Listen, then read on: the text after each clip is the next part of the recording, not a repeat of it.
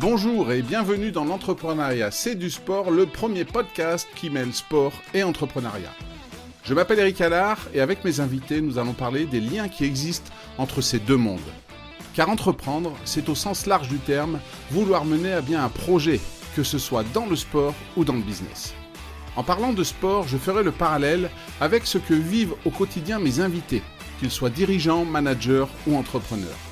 Nous évoquerons les valeurs communes à ces deux univers, comme par exemple l'esprit d'équipe, la confiance en soi, la résilience ou encore la vision à long terme nécessaire à l'accomplissement des objectifs et à l'entretien de la motivation.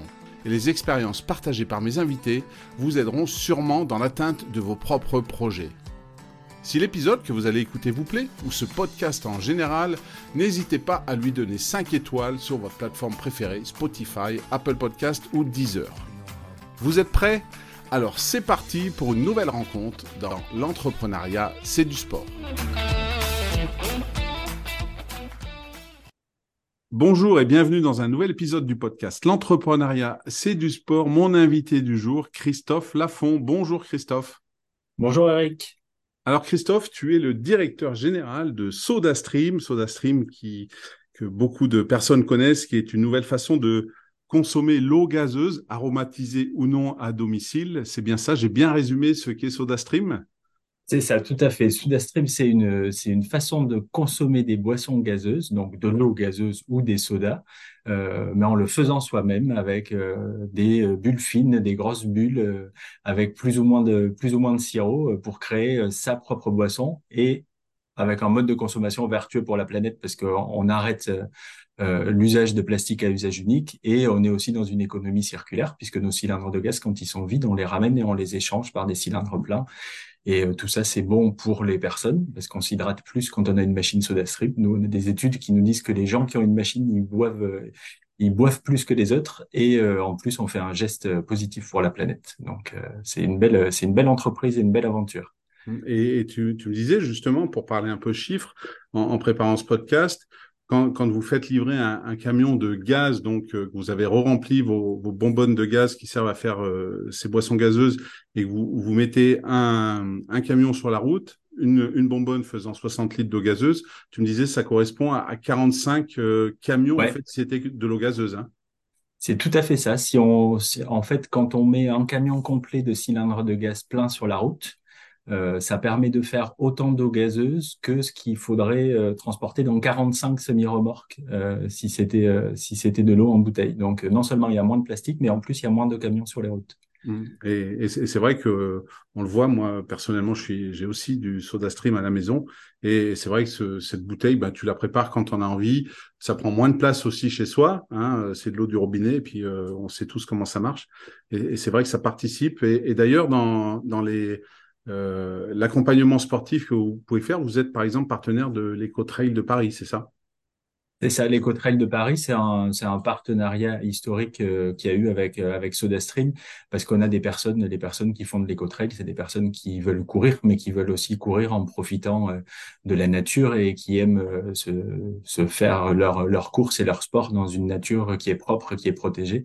Et le partenariat avec Ecotrail Paris, il est dans ce sens-là, euh, avec euh, avec un, événement où euh, les gens, voilà, essayent essayent de faire du sport dans un environnement naturel protégé et avec une consommation de boissons quand il y en a qui est aussi qui est aussi meilleure. On jette pas des déchets partout parce que sur des courses, on a souvent beaucoup de boissons qui sont consommées, mais parfois avec beaucoup de déchets qui restent à la fin.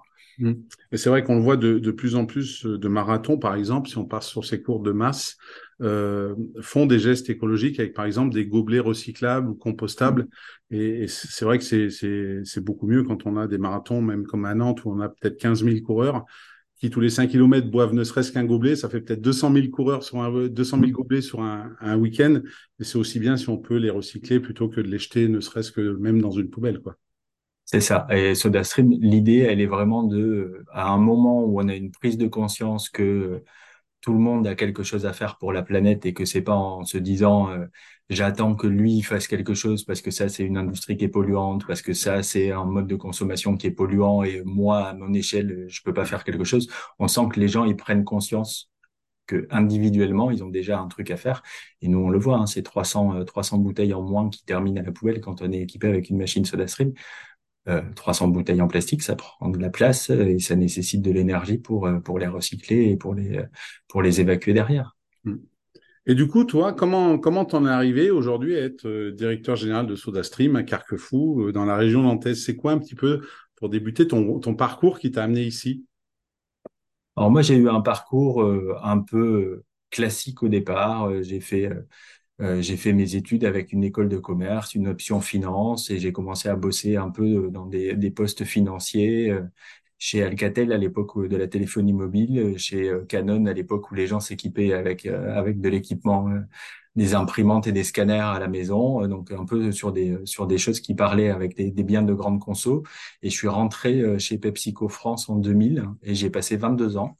Euh, 20 ans en finance, euh, donc j'ai vraiment continué dans ma voie. Et puis à la quarantaine, il y en a qui font la crise de la quarantaine et qui se mettent à la moto. Et moi, j'ai abandonné la finance et je me suis mis au commercial et j'ai pris la direction commerciale. Et, euh, et c'est comme ça que j'ai rencontré euh, sur euh, sur mes dernières années chez Pepsi les équipes les équipes SodaStream et, et après avoir bossé plus de plus de 20 ans dans un univers de boissons, le fait de découvrir une façon de consommer, de fabriquer soi-même ses propres sodas avec quelque chose qui qui était mieux pour la planète en termes de déchets, j'ai vraiment été séduit par le j'ai été séduit par le concept et, euh, et quand j'ai su que quand j'ai su qu'il y avait euh, qu'il y avait l'opportunité euh, de, de, pouvoir prendre la direction générale de SodaStream France j'ai levé la main en disant bon je connais un peu la boisson euh, j'ai fait un peu de finance j'ai fait un peu de commercial et peut-être que un mec comme moi ça peut apporter quelque chose et c'est comme ça qu'on s'est c'est comme ça qu'on s'est rencontrés. Et, et SodaStream dans le concept c'est pas seulement euh, je, je, mets un liquide dans une bouteille et je la vends parce qu'il y a toute la R&D autour de ça, de nouvelles machines, comme tu l'as dit, ça permet de faire des bulles plus ou moins grosses. On, peut mélanger des arômes qui permettent de faire des sodas. Est-ce que le fait que ce soit ça, un, écosystème complet, ça participe aussi toi à, ton intérêt pour le poste de se dire, ben voilà, c'est pas seulement des bouteilles à mettre dans des rayons puis à vendre, mais il y a, y a tout ce concept là derrière? Ça, c'est une super bonne question parce que quand je suis arrivé, j'avais l'impression de quitter le monde de la boisson pour rester dans le monde de la boisson. Parce que pour moi, c'était SodaStream, c'était de la boisson. C'était juste, euh, mais j'avais j'avais pas calculé tout ce qu'il y avait euh, derrière de différent par rapport à l'univers de euh, je fabrique de la boisson et je vends de la boisson. C'est qu'en fait, on fabrique des machines et on vend des machines. Euh, et déjà ça, les machines, c'est pas dans un rayon boisson hein, dans les supermarchés. Euh, voilà, c'est il y a un rayon petit électroménager, donc on est déjà sur un truc où c'est pas vraiment de la boisson. Euh, le cylindre de gaz euh, qu'on achète plein, qu'on ramène vide et où on l'échange par un cylindre plein avec cette économie circulaire derrière, c'est pas le monde de la boisson non plus. Euh, D'un point de vue supply chain, c'est des problématiques qui sont différentes. Hein. Quand on quand on livre du plein, qu'on récupère du vide, il y a, y a toutes ces problématiques business qui sont derrière. Et puis les sirops qu'on vend pour faire soi-même ces sodas ou ces boissons euh, aromatisées à la maison, bah ça c'est bien de la boisson, donc ça je connaissais, mais par contre on la vend pas au rayon boisson, c'est aussi dans le rayon petit électroménager dans les magasins. Donc ça, ça crée des problématiques et des gymnastiques de vendre de l'alimentaire dans un rayon non alimentaire, c'est un truc, de l'économie circulaire c'est un autre, et des machines c'est encore autre chose. Et, euh, et, je trouve que le business est passionnant en fait, parce que justement toutes les problématiques qu'on a là au quotidien, c'est euh, on, on s'ennuie pas, on est, on est bien alimenté par des bons sujets à longueur de journée. Donc, tu, tu, parlais de la crise de la quarantaine, donc tout en restant dans, le, dans la boisson, euh, tu t'es quand même renouvelé et ça a permis de, de, de, continuer à être motivé pour, pour ce type de, de produit. Ouais, ouais, ouais. c'était une, c'était une bonne gymnastique pour le coup là de se remettre en question et de se dire ok, en quoi ce que je connais peut m'aider à ce que je veux faire demain et euh, et en quoi il faut que je réapprenne quelque chose que j'ai jamais que j'ai jamais fait auparavant. Donc ça a dû être un petit peu sportif, du coup, c'est un peu le thème du podcast. Et, si on parle de sport, on a parlé de l'éco-trail avec le, partenariat avec SodaStream. Euh, mais toi, s'il y a un sport dans lequel tu aurais aimé être un champion, ça, ça aurait été le, lequel? Alors moi, il y a un sport qui m'a toujours fasciné et, euh, quand j'étais gamin, il y avait quelqu'un qui euh, qui faisait ce sport-là et qu'on voyait où je me disais c'est génial et j'aurais j'aurais vraiment aimé essayer. C'était le saut à la perche. Ah, d'accord. Euh, le saut à la perche, pour moi, c'était un truc où je me disais, ça a l'air super compliqué. Parce qu'en fait, il faut pas juste savoir courir vite, il faut pas juste avoir de la force. Il y a, c'est un truc qui est, c'est un sport qui est complet. Et je me disais, il doit, ça doit pas être simple, ça doit demander un sacré entraînement. Et donc moi, je suis né en 73, donc 73 quand j'étais gamin et que je regardais soit la perche, c'était Sergei Boubka et c'était le gars qui a passé la barre des passé la barre des 6 mètres. Ou quand il l'a passé, je me souviens encore, on se disait c'est 6 et puis ça, va s'arrêter là parce qu'il n'y en aura aucun qui ira au-dessus de ça. quoi. C'était déjà, un génie d'avoir trouvé la combinaison qu'il fallait pour passer la barre des 6 mètres. Mais c'est vrai que c'était, euh, je me souviens aussi, hein, on est à peu près de la même époque, je me souviens de, ça, de, cette fameuse barre des 6 mètres, et qui reste même aujourd'hui, hein, c'était au milieu des années 80, les 6 mètres. Même aujourd'hui, quand on passe 6 mètres sur la perche, il n'y en a pas énormément qui l'ont fait, et ça reste quand même un exploit. Hein. Ouais, ouais.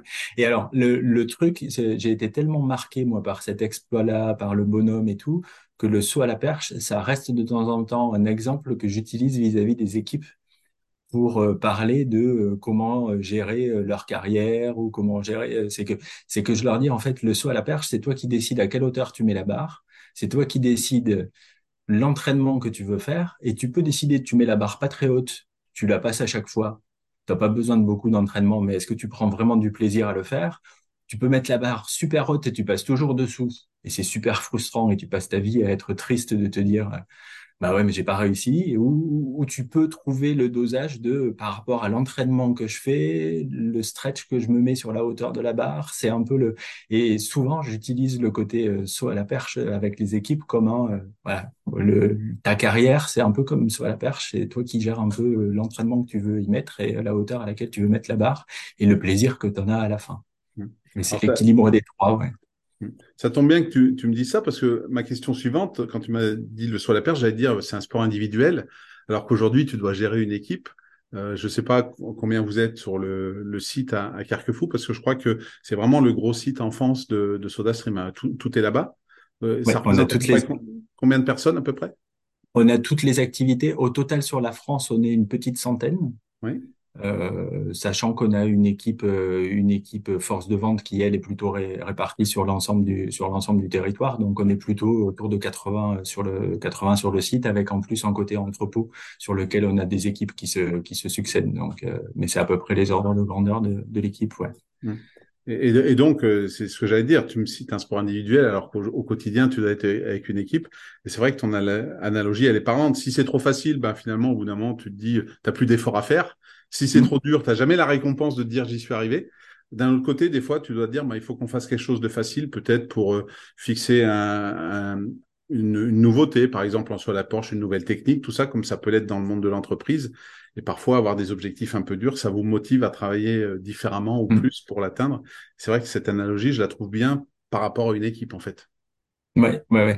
Et, et en fait, la réalité, c'est qu'une équipe, c'est plein de sauteurs à la perche. C'est que et il faut que chacun arrive à trouver euh, où est-ce qu'il a envie de mettre la barre et, euh, et que la barre elle soit au niveau de l'entreprise, de là où on s'est fixé les résultats de l'entreprise. Hein, parce que si tout le monde se met la barre bien basse et arrive à sauter, c'est bien, mais si c'est pas la hauteur de l'entreprise, ça délivre pas les résultats qu'on veut. Mais la réalité, c'est que tout le monde doit arriver un peu le dosage à trouver le dosage qui lui va bien et à fournir les efforts qui vont bien et à, et à trouver du plaisir. Moi, je, suis convaincu que des équipes qui prennent du plaisir dans, dans ce qu'elles font euh, et, euh, et, qui ont des, euh, des, résultats individuels qui les motivent à aller, à aller plus loin et à se dépasser, c'est super, c'est super important. moi, je leur dis, mon rôle principal en tant que DG de la boîte, c'est que vous soyez heureux. Alors de temps en temps, ça les fait marrer parce qu'ils me disent, ouais, tu sais, il y a des trucs faciles pour qu'on soit heureux.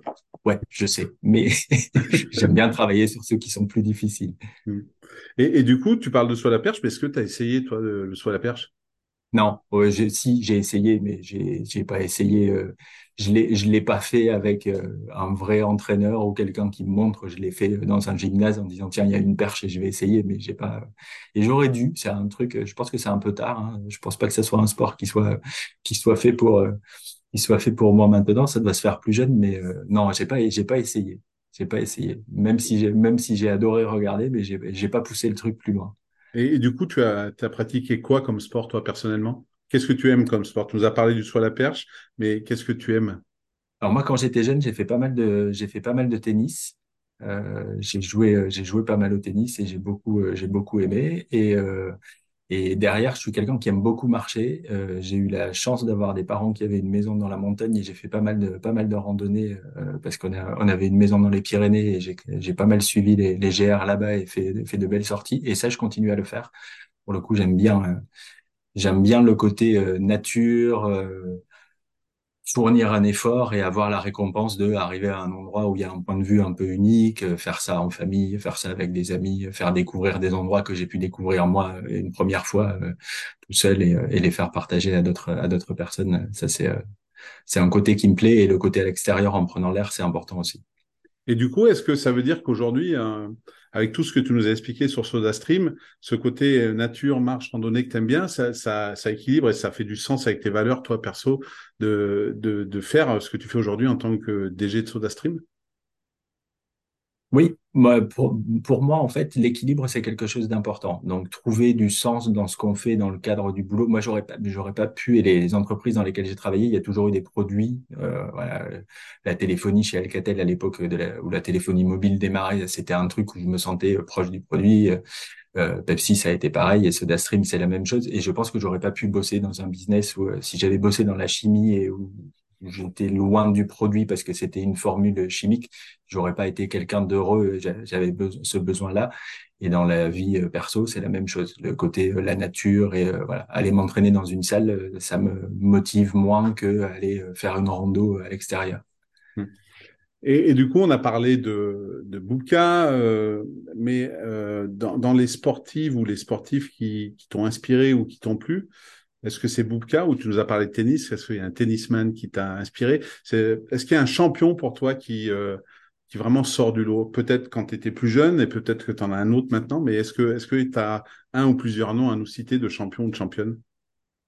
Ouais, alors tennis, c'est vrai que j'avais pas forcément, mais forcément il y a eu des personnes que j'ai adorées sur le tennis. Non, il y a un, il y a un gars que j'admire beaucoup parce que justement il est en tant que sportif, c'est quelqu'un qui est, c'est quelqu'un qui est très fort, mais en, mais en tant qu'être humain, il a des valeurs qui sont géniales. C'était Eddie Riner. Mm-hmm. Moi, je suis fan du, je suis fan du bonhomme parce que dans l'esprit sportif, je trouve que c'est un gars qui a une valeur à laquelle moi je suis super attaché, c'est l'humilité c'est que ce bonhomme, quand on le voit, euh, ça, c'est juste, euh, c'est juste une masse et, euh, et le, le, le, gars pourrait dire qu'il est champion et il y aura personne qui irait lui marcher sur les pieds pour dire le contraire. Et en fait, il n'est pas du tout comme ça. C'est que quand on, quand on l'interroge juste avant un championnat ou tout ça, on sent que le mec, il y va en se disant que tout n'est pas gagné d'avance, alors qu'il a quand même gagné pas mal de, pas mal de trucs. Et j'adore le, j'adore la façon dont à chaque fois on a l'impression qu'il repart à zéro et qu'il se dit qu'il va falloir qu'il refasse le parcours en entier pour arriver jusqu'à la finale et pour regagner, pour regagner la médaille d'or. Et euh, il a une humilité et je trouve que ça c'est une vraie valeur dans le sport, mais comme dans l'entreprise, de se dire euh, j'ai jamais le truc qui me monte à la tête et je, je, à chaque fois, je me dis qu'il y a des choses sur lesquelles il faut que je progresse et où je dois repartir et tout. Et il a des, il a des, il a des belles valeurs. Et puis quand on connaît son histoire, quand il était jeune et quand on voit où il est aujourd'hui, voilà, moi, c'est des trucs où je me dis, euh, c'est, ça renvoie des super, ça renvoie des super, des super messages. Et c'est vrai que je trouve que Teddy s'est humanisé sur les dernières années parce que pendant toute une période, euh, c'était juste normal qu'il gagne. Mmh. il, venait, il, montait sur le tatami, on se disait, ben, il, va, gagner. Il y a eu un moment où il y a eu un petit creux. On l'a vu aussi au, au, JO à Tokyo, même s'il gagne le par équipe, ben, il est entre guillemets seulement troisième de l'individuel. Il redevient champion du monde cette année. Il y a les Jeux l'année prochaine. Un peu comme Martin Fourcade, qui a pendant longtemps mmh. tout gagné qui est mmh. euh, triple champion olympique en 2018, qui l'année d'après fait une saison euh, un peu moins bonne, et on se dit, ah, c'est fini et il finit sur une super saison en 2020. Et c'est vrai que tu as raison pour dire que Teddy, il aurait tout pour dire, bah voilà, je suis Teddy Riner et puis euh, foutez-moi la paix. Alors qu'en fait, euh, moi, je le connais pas trop personnellement, mais il paraît accessible comme ça à voir et mmh. le contact qu'il peut avoir. Oui, ouais, puis c'est un gars, en fait, on a l'impression qu'il fait ça sans effort.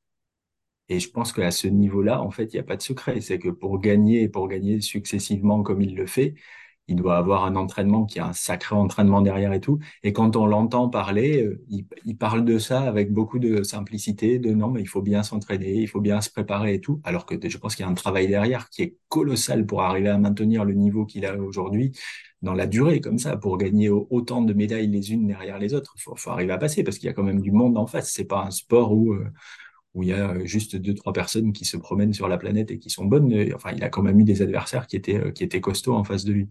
Mais j'aime bien le j'aime bien l'état d'esprit du l'état d'esprit du bonhomme et le côté euh, ça me monte pas à la tête et je pense que c'est une des raisons du succès. Hein. Hum. Et, euh, si, on, si on fait le parallèle avec SodaStream aujourd'hui, c'est vrai que ta marque est, aujourd'hui euh, reconnue comme c'est le leader hein, sur ce segment-là en France.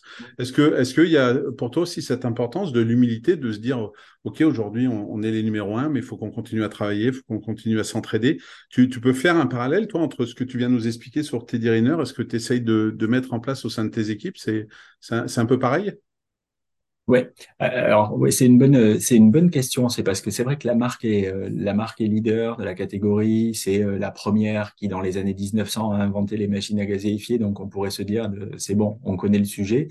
Euh, et en fait, c'est pas l'état d'esprit. Euh, l'état d'esprit, c'est qu'on se dit euh, est-ce qu'on connaît vraiment nos consommateurs euh, Comment ils utilisent les machines Est-ce que c'est comme on le pense Est-ce que c'est comme on les utilise nous? Et moi, de temps en temps, je, je, je dis, aux, je dis aux équipes oui, mais nous, on est SodaStream, donc nous, on vit dedans, on pense comme ça. Mais est-ce que c'est vraiment comme ça qu'ils font? Est-ce que quand leur cylindre de gaz est vide, ils font la même chose que nous on fait parce que nous on sait où ils sont les pleins. Mais est-ce que eux ils ont le même truc de où est-ce qu'ils vont chercher un cylindre plein pour les changer? Quelle est l'expérience utilisateur par rapport à l'économie circulaire et tout ça? Et, je trouve que l'entreprise a cette culture aussi de se dire finalement tout le monde n'a pas une soda stream à la maison encore. Il y a encore des gens qui achètent euh, des bouteilles euh, des bouteilles en plastique à usage unique et on se pose la question de dire en fait, pourquoi? Vu qu'on existe, pourquoi ils le font et qu'est-ce qu'il faut qu'on fasse pour convaincre les gens d'un truc qui nous paraît évident de quand tu as une machine, du coup, tu moins de déchets, pourquoi tu continues à acheter des bouteilles pleines euh, et qu'est-ce qu'on fait pas bien ou qu'est-ce qu'on n'a pas dit, à quel endroit on l'a pas dit, est-ce qu'il faut le dire dans les magasins, mais où est-ce qu'il faut le dire à la télé, ou est-ce que c'est les réseaux sociaux aujourd'hui, euh, les personnes qui achètent nos machines, elles ont quel âge? Donc il y a une remise en question de et, je, et pour moi c'est c'est super important de le faire hein, parce que mm. pour le coup, je pense que ceux qui manquent d'humilité, euh, que ce soit dans le business ou dans le sport, euh, ça se termine pas très bien. Donc, euh, en tout cas, moi, c'est une valeur à laquelle je suis attaché de dire, on prétend pas connaître les trucs et même si une année on a des super résultats, c'est sans doute parce qu'on est les meilleurs, mais néanmoins, il faisait peut-être aussi une bonne météo ou, le concurrent allait mal. Il y a peut-être aussi d'autres raisons qui sont pas liées à nous. Donc, il faut se remettre un peu en question. Et, c'est important ce lien avec le consommateur. Et, j'ai un exemple concret avec SodaStream, puisque ça fait un, moment que j'utilise ça. Et il y a un moment, vous avez changé les, bouteilles qui avant se vissaient et maintenant euh, se clipsent. Donc c'est plus facile, c'est plus pratique. Le jour, euh, le jour où j'ai racheté une, nouvelle, je ne savais pas qu'il y avait ce changement. Et quand je me suis dit, mais est-ce qu'ils vont reprendre mon ancienne, mon ancien cylindre euh, pour l'échanger contre un nouveau? Et c'est des questions. Et c'est vrai que c'est là où, où tout le lien avec le consommateur va faire la différence. Et comme tu dis, ne pas rester dans sa tour d'ivoire en se disant, on est les premiers, puis de toute façon, ça va marcher. Et au contraire, euh, un peu comme Teddy Runner, se remettre en cause et, toujours essayer de, trouver euh, le petit truc en plus qui fera que le consommateur restera content. Quoi. Hum, hum. Et puis, euh, et, là où il y a un vrai, vrai parallèle avec le, avec le sport hein, et, et avec les sports de combat aussi, c'est quand il y a de la concurrence. Euh, dès qu'il y a de la concurrence qui arrive, nous, et qu'il y a des nouvelles machines, la première des choses qu'on fait, c'est qu'on les achète, on les ouvre ensemble, on regarde le truc, on les teste ensemble, on les regarde, on essaie d'être objectif, hein, de pas dire elle est moche, euh, parce que c'est la machine du concurrent. Donc de temps en temps, on se dit oui, celle-là, elle est quand même pas si mal que ça, mais on la teste, on utilise et on se dit euh, est-ce qu'il y a des leçons à en tirer, à en tirer pour nous et et qu'est-ce qu'il faut qu'on partage avec les équipes R&D de qui peut aussi y avoir de bien sur quelqu'un qui euh, voilà qui arrive après nous mais qui a peut-être fait des choses que nous on n'avait pas encore faites. Et ça c'est un réflexe qu'on a euh, dans le sport, moi, mon sport, c'était le bobsleigh, et c'est vrai que ben, toujours on filmait les adversaires, voir comment ils passaient dans tel virage. Est-ce que, puis après, c'est de se dire, ok, ils passent, ils vont plus vite, mais est-ce que nous, on peut le faire? Est-ce que mm. on a le matériel? Est-ce que le pilote a la capacité technique de faire la même chose? Et je suppose que c'est exactement pareil pour toi. Peut-être que des fois, tu trouves des choses et tu te dis, ben, nous, c'est une bonne idée, mais nous, on a une voie différente, ou nous, on peut pas encore le faire. Faudrait qu'on s'améliore sur ça et ça. Et, et en fait, là, il y a beaucoup de parallèles entre le monde du sport et le monde de l'entreprise. Ouais, ouais, ouais. Et, et le, le fait d'être challengé par d'autres personnes, je trouve que c'est ça et, et, ça permet de se remettre en question et de se dire qu'on n'est jamais euh, au mieux de. Moi, il y a un côté de dépassement que j'aime beaucoup sur euh, ah ils ont lancé ça et il y a ce truc là qui est pas mal et que nous on n'avait pas et pourquoi on l'a pas et qu'est-ce que c'est quoi la difficulté pour l'avoir demain et, euh, et, ça change quoi si voilà. moi, je, je pense que c'est c'est important de pas se de pas se sentir euh, tout seul en haut de la pyramide et de regarder euh, les autres parce que sinon c'est comme ça qu'on se fait euh, qu'on se fait rattraper et, j'aime bien le côté se remettre en question et pouvoir se dire aussi que dans la concurrence parfois il y a des trucs qui sont meilleurs que ce que nous on peut faire et comment on fait pour garder toujours de l'avance, une longueur d'avance, même si on a démarré un siècle avant les autres sur la catégorie. ça veut pas dire que demain, il y a des, il y a des boîtes hein, qui étaient avec un siècle d'avance sur leur catégorie et qui se sont fait dépasser. Donc, faut, faut être vigilant là-dessus. Et, et, en termes de, de, management de tout ça, tu, tu l'as dit, à Carquefou, il y a à peu près 80 personnes. est-ce que, est-ce que toi, dans si on compare encore sport et entreprise, est-ce que pour toi, il y a le nom d'un manager, d'un coach sportif qui de la manière dont il gère son équipe ferait euh, dans l'entreprise, euh, euh, toi, pourrais t'inspirer ou tu te dirais, bah oui, il gère bien ses équipes, les moments de stress, les égaux, tout ça, et ça serait un, bon manager en entreprise ou qui aurait tout, les, toutes les qualités pour ça? Il, y en a, il y en a un que j'admire et ça fait et ça fait longtemps et où je me dis et je vais t'expliquer pourquoi mais où, je me dis lui il a il a un truc que j'aime bien et où ça donne des parallèles faciles avec avec l'entreprise. Alors je vais pas être original sur la personne parce que c'est c'est pas un gars que j'ai déterré et qui est inconnu mais c'est Didier Deschamps. Mm-hmm. C'est Didier Deschamps et pourquoi pourquoi Didier Deschamps? Parce que sélectionneur de l'équipe de France, tu as un job où tu sais que les gars qui viennent c'est des stars donc individuellement, ils sont tous bons. La question se pose pas en fait. Mais les gars qui rentrent en équipe de France, ils sont tous bons. La seule chose, c'est que c'est des individus qui sont chacun individuellement très bons là où ils sont, mais il faut juste à la fin en faire une équipe qui devient une équipe bonne. Et ça, dans l'entreprise, c'est quand même un truc aussi où on, on vit un peu ça tous les jours. Et là où je trouve qu'il est très bon, c'est dans le rôle de sélectionneur. C'est que il a le côté, il a un staff qui est quand même euh, sélectionneur de l'équipe de France. Il a un staff important, il a des médecins, il a des, des, entraîneurs, il a du monde autour de lui. Donc il a plein de gens qui ont un avis sur le sujet, plus les joueurs qui ont même un avis sur le sujet. De moi quand je joue à tel poste, j'ai envie d'avoir un tel à tel autre poste à côté parce qu'on bosse bien ensemble. Et je trouve qu'il a ce côté qui est très bon et qui est super important en entreprise de je prends l'avis de tout le monde et à la fin je prends la bonne décision pour l'équipe. Et de temps en temps, il le dit et j'aime bien parce qu'en plus il a, il a, son style à lui où on dirait toujours que c'est voilà, il, est jamais sous stress, mais euh, de dire euh, j'ai fait ce choix-là je sais que c'est difficile pour la personne, mais c'est mieux pour l'équipe ou c'est mieux pour eux aussi individuellement qu'ils soient pas dans la sélection pour le prochain match et tout. Et j'admire beaucoup le bonhomme parce qu'en plus en plus de ça, il a quand même la chance d'avoir un job qui est super visible et euh, très médiatisé et où chaque fois qu'il fait quelque chose, il y a des milliers de personnes qui ont un avis sur ce qu'il a fait. Et il vit, et il fait ça très bien. Je trouve qu'on a l'impression qu'il vit ça très bien. Et je me dis, ça doit pas être évident parce que, chaque fois qu'il a fait des choix euh, un peu difficiles dans son équipe, euh, ça a été commenté et recommandé. Mais euh, j'admire le bonhomme et j'aime bien comment il le fait.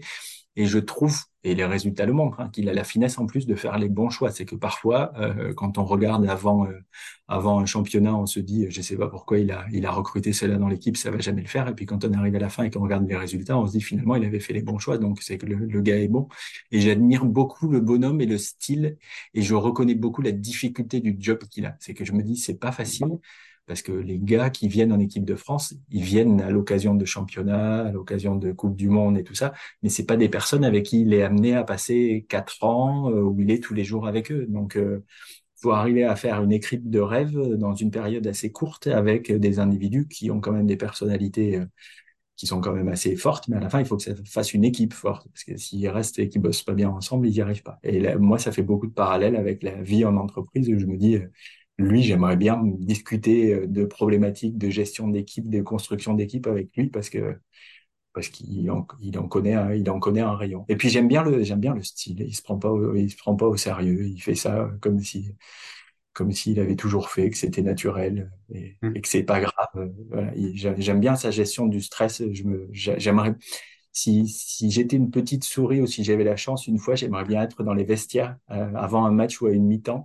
pour voir ce qu'il dit aux équipes. C'est le truc qui m'a toujours intrigué, c'est de me dire j'aimerais bien le voir quand il est là et qu'il donne les conseils. Mmh.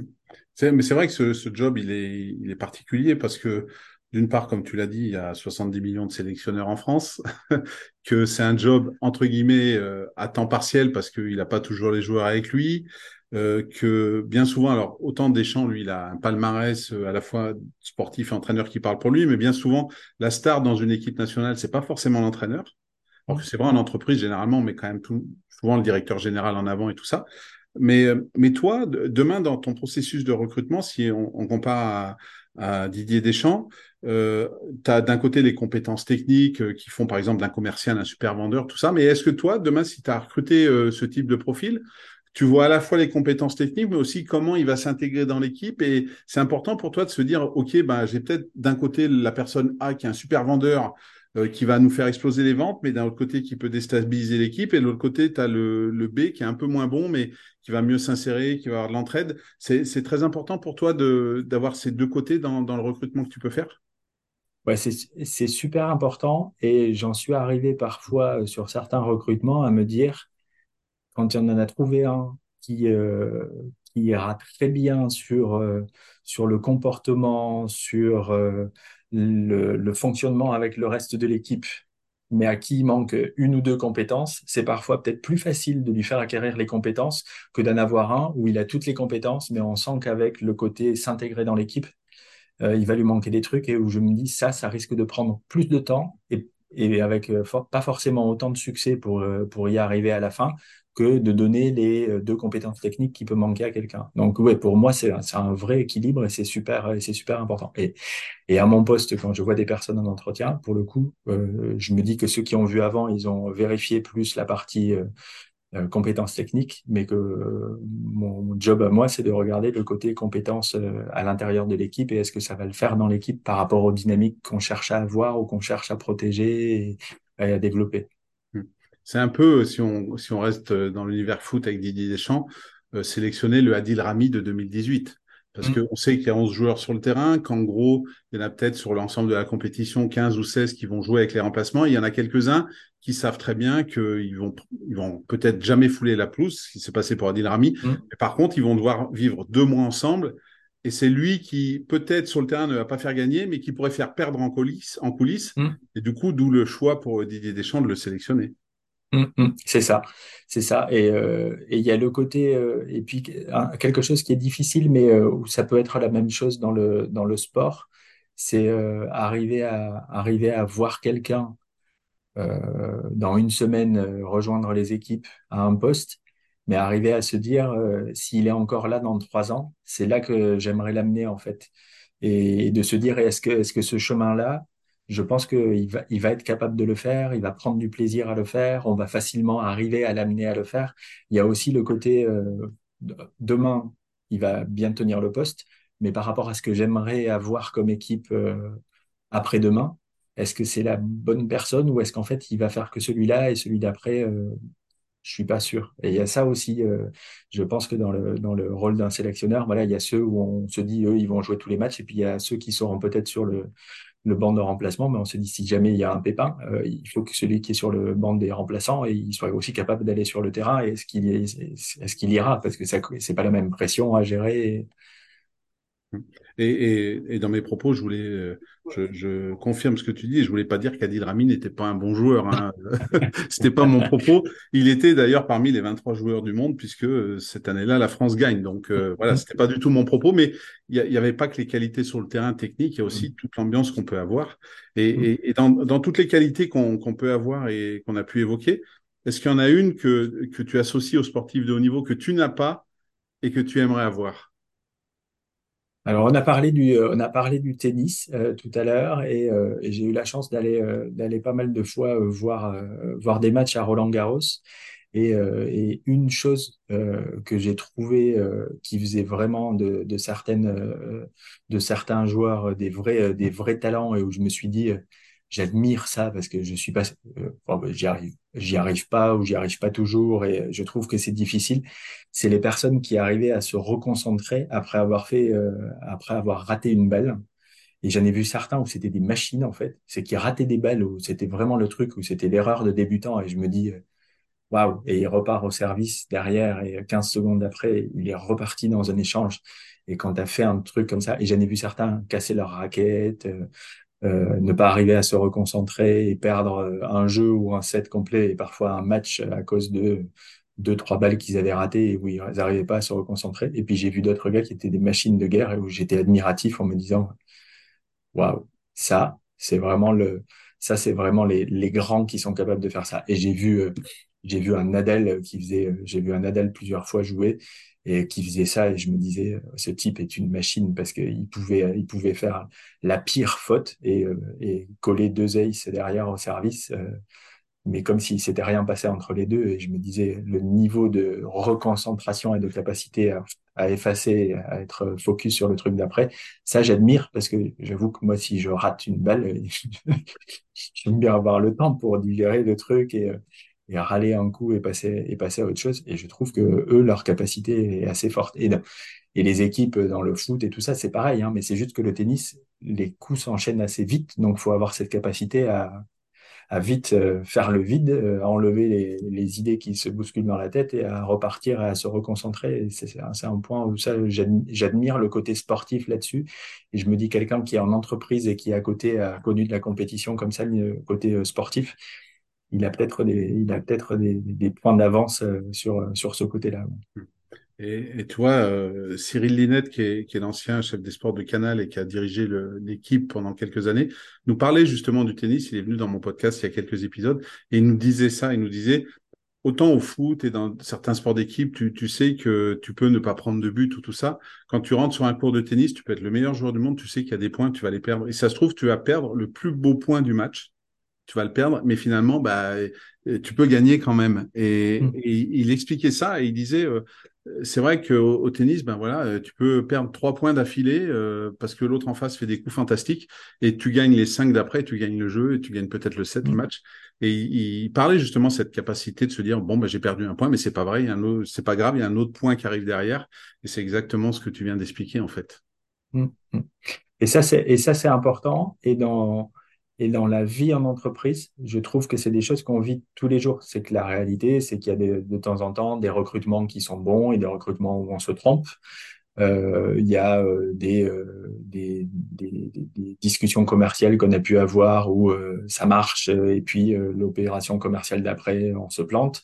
En fait, la réalité, c'est que les échecs et les succès, on en a aussi en entreprise et c'est un peu le quotidien et c'est dans tous les départements où on a une innovation qui marche, une innovation qui marche pas mais la capacité à tirer les leçons du truc qui marche pas pour mieux réussir le, le lancement d'après, c'est, quelque chose d'important, mais c'est pas naturel et on n'apprend pas forcément. Je trouve que quand on a des équipes qui sont jeunes et qui arrivent, le côté apprendre à perdre, c'est pas forcément quelque chose euh, dans et, alors c'est peut-être c'est peut-être franco-français aussi. Euh, peut-être qu'il y a des euh, peut-être qu'il y a des cultures où on apprend plus aux jeunes ce genre de choses et que nous en France, de par notre éducation, de par notre scolarité, on a été mis euh, dans quelque chose qui est un peu plus élitiste et euh, l'échec est toujours vécu comme euh, là où les Américains, mm. voilà, un, un, DG qui a vécu un échec pour eux, c'est une force parce qu'au moins il l'a vécu, il en a tiré des leçons et il y a peu de chances qu'il en vive un deuxième. Là où en France, un DG qui a vécu un échec, il n'est pas blacklisté, mais c'est pas quand même un truc qu'on met trop en avant. Et, et, je pense que malgré tout, apprendre de ces échecs et apprendre à se reconcentrer, à tirer les leçons pour être meilleur sur le truc d'après, c'est quelque chose d'important et qu'il faudrait qu'on travaille. Et le, et le sport là-dessus, il amène ça à apprendre à perdre. Au sport, c'est enfin, c'est les gens qui font du sport et qui savent pas perdre. Euh, généralement, euh, soit ils sont très bons, soit ils en font pas longtemps. Mais voilà. Oui, c'est vrai que puis, puis, en plus, c'est vrai que le, sport, sur certains sports, c'est médiatique. Et puis, euh, quand tu perds, tu peux perdre devant des, des milliers de spectateurs et des millions de téléspectateurs, eh ben, il faut avoir cette capacité mentale à, se remotiver. Des fois, je suppose que dans toutes les entreprises que tu as pu euh, passer, il y a eu des échecs que nous, on n'a pas vus parce que ben voilà, c'est un échec en interne, mais nous, on l'a pas vu passer parce que voilà, euh, c'était mm. pas, on n'avait pas un focus dessus. Et c'est vrai que pour le sport, il y a une loupe sur les gros événements qui fait que ben, parfois ça peut être pas évident de, de se relever d'un échec ou d'un succès d'ailleurs. Hein, les deux hein, peuvent, mm. peuvent, perturber. Et, c'est vrai qu'il y a beaucoup de parallèles euh, de ce côté-là avec le monde de l'entreprise. Ouais. ouais. Et, ouais, non, c'est vrai. La, gestion, la gestion de l'échec, c'est vraiment quelque chose où je trouve que le sport a quelque chose à amener sur le monde de l'entreprise. Parce que pour le coup, un échec en sport, c'est du quotidien mm. et c'est de l'apprentissage pour euh, développer de nouvelles choses, euh, se remotiver, apprendre à se reconcentrer. Donc, il y a un côté pas positif de l'échec, mais il y a un côté de on apprend à gérer l'échec. Quand on fait du sport, on apprend à gérer l'échec. On apprend à se reconcentrer après un échec, on apprend à tirer les leçons. Quand on débrief en équipe sur on a fait un match, on l'a perdu, il y a le débrief et puis euh, voilà, on s'explique euh, de temps en temps euh, dans les vestiaires, on se dit bah ouais, mais toi tu quand même pas fait ton job côté défense, donc on s'est pris deux buts on se dit les trucs, mais derrière, il y a un côté euh, sain de euh, on, apprend à faire ça. On apprend à gérer un échec collectif, on apprend à se dire les choses. Euh, il y, a, un côté vie en équipe et gestion des échecs en commun et euh, de l'apprentissage en commun de comment apprendre à ne pas refaire les échecs. Il faut qu'on apprenne aussi à faire en entreprise parce que je pense que là où on a des boîtes avec des avec des équipes performantes, c'est parce qu'ils savent gérer ça, parce que là, les boîtes qui ne connaissent pas d'échecs, je pense que ça n'existe pas. Ce qui nous aide aussi dans le monde du sport, c'est euh, qu'on s'entraîne quand même beaucoup plus souvent qu'on est en compétition.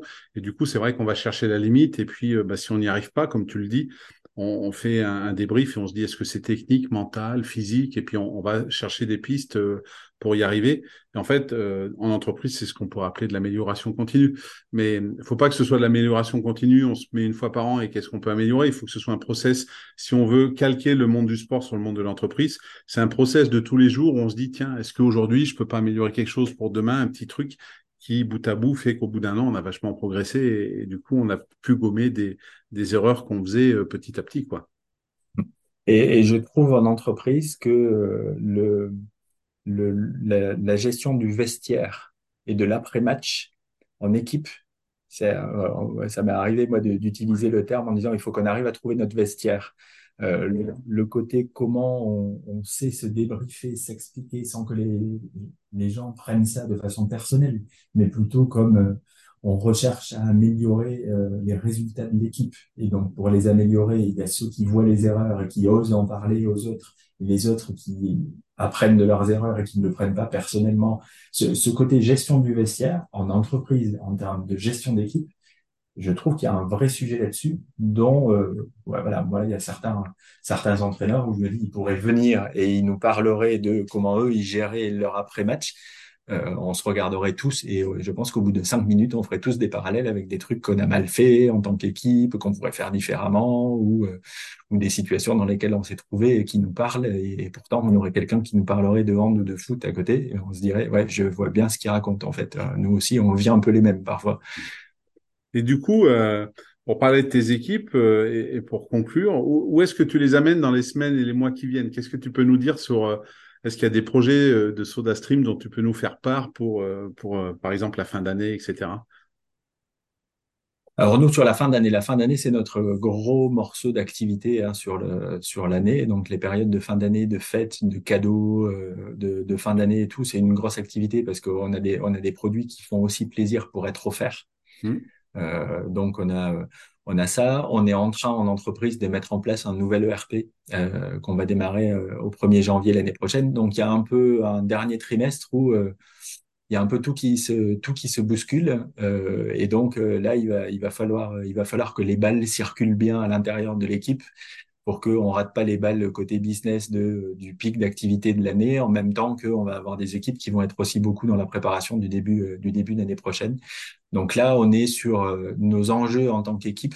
Là, c'est s'assurer que euh, justement les balles passent bien et que la pression de fin d'année et de projet fait que tout le monde le vit bien et qu'on a les bonnes soupapes aussi de temps en temps pour dire oh là il y a besoin de souffler ou d'avoir un moment de un moment de pause en équipe et qu'on puisse qu'on puisse faire ça. Donc on a on a un peu de on recherche un petit peu avec les équipes là sur la fin d'année euh, qu'est-ce qu'on peut faire pour s'assurer que tout se passe euh, en mode c'est fluide, il n'y a pas de tension et on n'a pas de on n'a pas de balles perdues et puis tout le monde prend du plaisir aussi. Hein. Moi j'aime bien j'aime bien cette analogie avec le sport, c'est que on n'est pas sur un stade, mais on prend aussi du plaisir dans ce qu'on fait au quotidien. Et quelqu'un qui gère le transport chez nous et qui a le plaisir de dire que tous les clients, ils ont été livrés dans les temps du produit qu'ils avaient commandé, bah, il prend du plaisir et c'est normal dans son boulot. Bah, voilà, comment tout le monde de prendre du plaisir dans son boulot à la fin de l'année, sachant qu'il va y en avoir un peu plus que ce qu'on a l'habitude d'avoir d'habitude.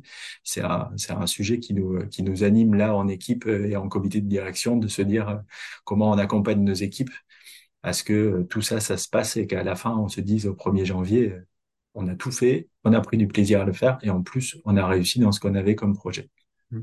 Comme, comme, tu le dis, tout, tout est important euh, et tous les maillons de la chaîne de l'équipe sont importants, que ce soit depuis celui qui fait le courrier, depuis celui qui livre, celui qui emballe, celui qui fait le marketing, la communication ou le directeur général comme tu l'es. Et, c'est tous les maillons de cette chaîne qui, qui feront la réussite et pas seulement un seul qui est peut-être des fois plus visible que d'autres. Hmm. Ouais, chez nous, chez SodaStream, on a, on a quelque chose en interne qu'on appelle One SodaStream.